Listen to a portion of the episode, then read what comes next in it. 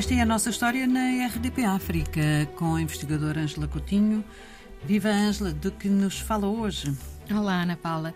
Hoje vamos falar de um marco importante na história cultural de África, na verdade, e na história da chamada literatura culta. Uh, e trata-se da publicação em 1953 do livro O Menino Negro, em francês L'Enfant Noir, do escritor uh, Camaralai, da Guiné-Conakry.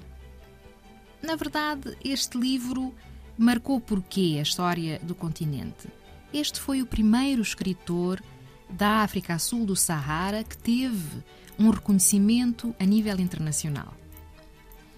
Uh, e depois há alguns aspectos originais que se prendem com a, o próprio livro, a própria obra, não é? O seu conteúdo é um livro autobiográfico, como o título indica, trata-se da história de uma criança, uma criança justamente uh, da aldeia de Curuçá, onde Camaralai uh, nasceu, e ele fala, quando escreveu o livro aos 25 anos, não é?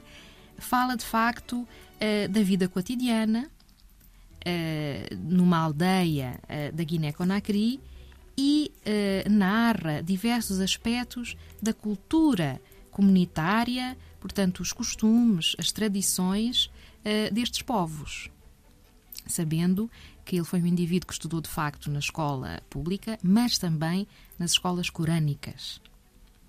De modo que foi um marco, eh, foi um livro considerado um único, muito original, e tem também um outro traço: é que ele escreveu num estilo de prosa poética.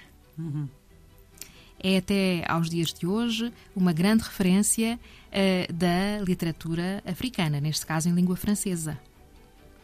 Mas eh, deixe-me perguntar isto: é uma das obras e um dos escritores eh, mais conhecidos do continente e desta época, ou nem por isso? Sim, sim, sem dúvida. Camaralai é um nome que marcou a história da cultura africana uh, e, neste caso mais específico, de uma modernidade, não é? Uma modernidade na literatura. Depois, ou antes, houve uma série de outros, por exemplo, uh, Naguib Mahfouz, do Egito, uh, que até nasceu em 1911, portanto, antes de, de Camaralai, mas que é considerado, de facto, um dos primeiros escritores contemporâneos, modernos, da literatura árabe.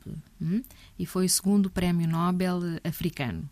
Uh, e temos os escritores da Nigéria, muito conhecidos, uh, e, e, outros dos quais podemos falar noutras edições. Obrigada, Angela. Vamos ficar à espera dessas sugestões. Obrigada, Ana Paula. Até, Até a semana.